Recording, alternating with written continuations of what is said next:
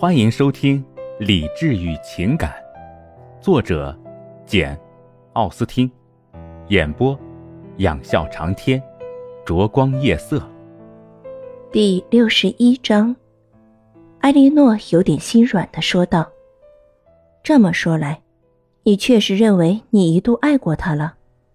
见到这样的风姿美貌，这样的柔情蜜意而不动心，天下有哪个男人做得到呢？”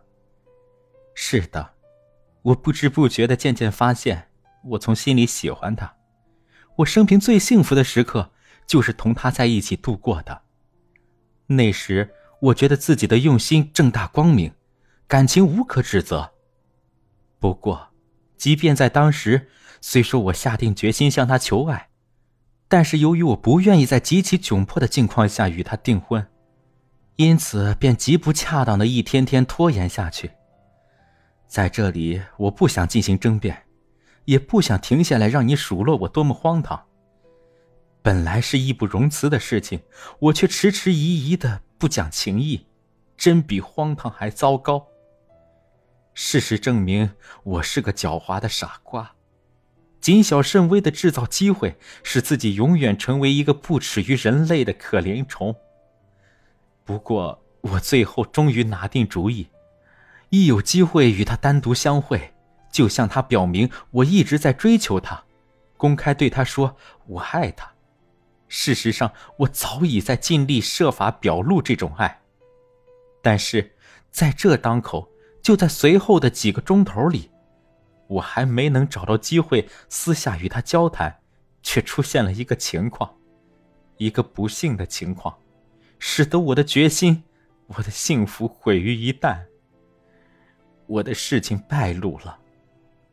一说到这里，他有些犹豫，不禁垂下了头。史密斯太太不知道怎么听说了，我想是哪个远房亲戚告密的。这个亲戚一心想使我失宠于史密斯太太，便告发了我的私情，我与别人的瓜葛。但是我不需要亲自再做解释。他补充说。面孔涨得通红，只拿探寻的目光望着艾莉诺。你和布兰登上校的关系特别亲密，你大概早就……是的，艾莉诺答道，脸色同样变得通红，但她重新狠了狠心，决定不再怜悯他。我全都听说了。坦白的说，我无法理解，在这起可怕的事件中。你有哪一点能给自己开脱罪责？威洛比嚷道：“你是听谁说的？那会公平无私吗？我承认，伊丽莎的身份和人格应该受到我的尊重。我并不想替自己辩解，但是也不能让你认为我就无可辩解了。而他因为受了损害就无可指责了，好像因为我是个浪荡子，他就一定是个圣人。”如果他那强烈的感情和贫乏的理智，然而我并非有意为自己辩护，他对我的一片深情，应该受到更好的对待。我经常怀着自纠的心情缅怀他的柔情蜜意，而这股柔情蜜意在一个短时期里不能引起我的反响。但我愿，我由衷的但愿，要是没有这码事就好了。我不仅伤害了我自己，而且还伤害了另一人。此人对我的一片深情，我可以这样说吗？简直不亚于那个姑娘。此人的心地，哦，真是高尚无比。然而，你对那个不幸姑娘的冷漠无情，尽管我很不愿意谈论这件事，但我还是一定要说，你的冷漠无情。并不能为你对她残酷的气质不顾做辩解。你不要以为借口他脆弱、天生缺乏理智，就可以为你自己的蛮横残忍做辩解。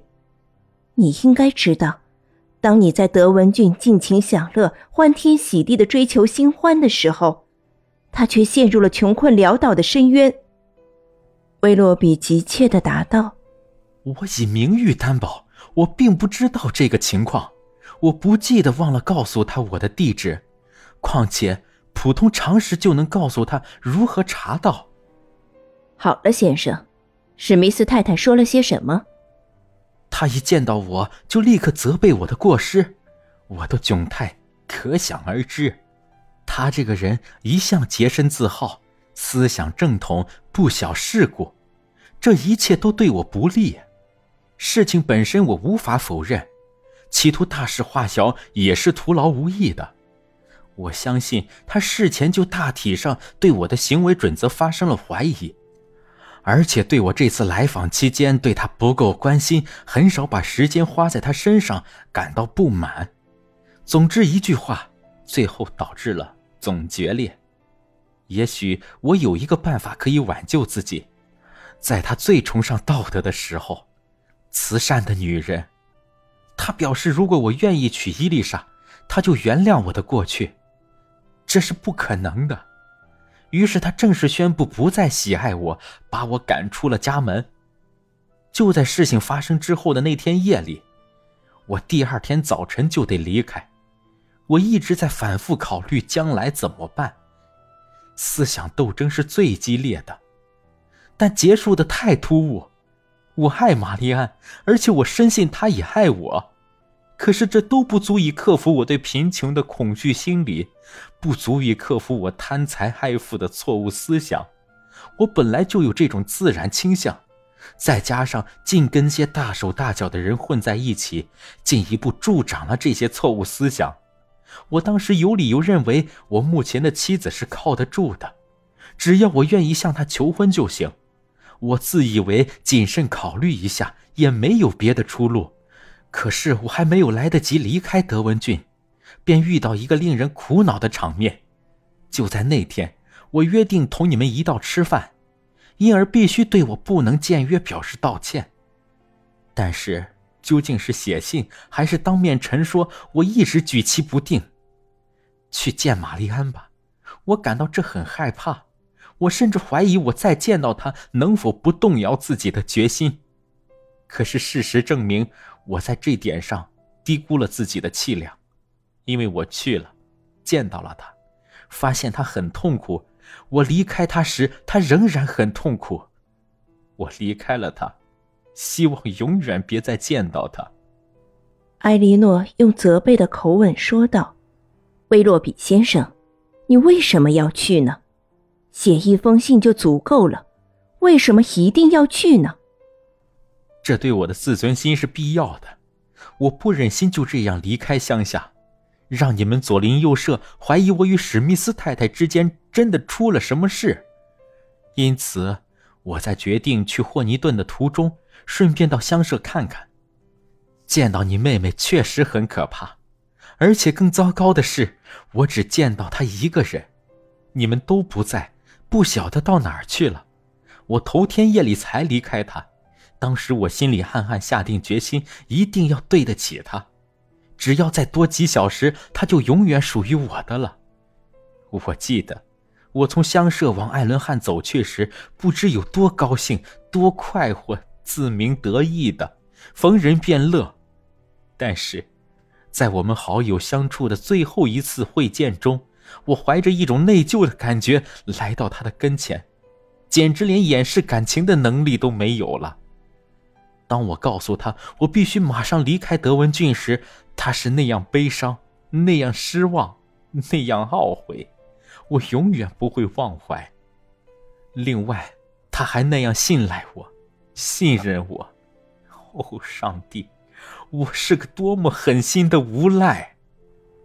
两人沉默了一阵，艾莉诺首先开口：“你告诉他，你不久就会回来。”威洛比不耐烦的答道：“我不知道告诉了他些什么。毫无疑问，这与其说是由于过去的缘故，不如说是由于后来的缘故。我想不起来说了些什么，想也无用。接着，你亲爱的母亲进来了，她那样和蔼可亲，那样推心置腹，使我愈加痛苦。谢天谢地，这确实使我感到痛苦。”我当时很悲伤，达什伍德小姐，你不可能知道。回想过去的悲伤，对我是一种宽慰。我憎恨自己太愚蠢、太卑鄙。过去忍受的一切痛苦，如今反倒使我感到洋洋得意、欣喜万分。你瞧，我走了，离开了我最喜爱的人，去找那些我并不感兴趣的人。我进城的途中，我是骑自己的马走的，路上也没人作伴，因而无聊的很，没有个人可以说说话，心里却是多么愉快。展望未来，一切都那么引人入胜。回顾巴顿，多么令人宽慰的情景！哦，那是一次愉快的旅行。他停住了。嗯，先生。埃莉诺说：“他虽然怜悯他，但是又急于想让他快走。就这些。就这些。不，难道你忘了城里发生的事情？那封卑鄙的信，他没给你看？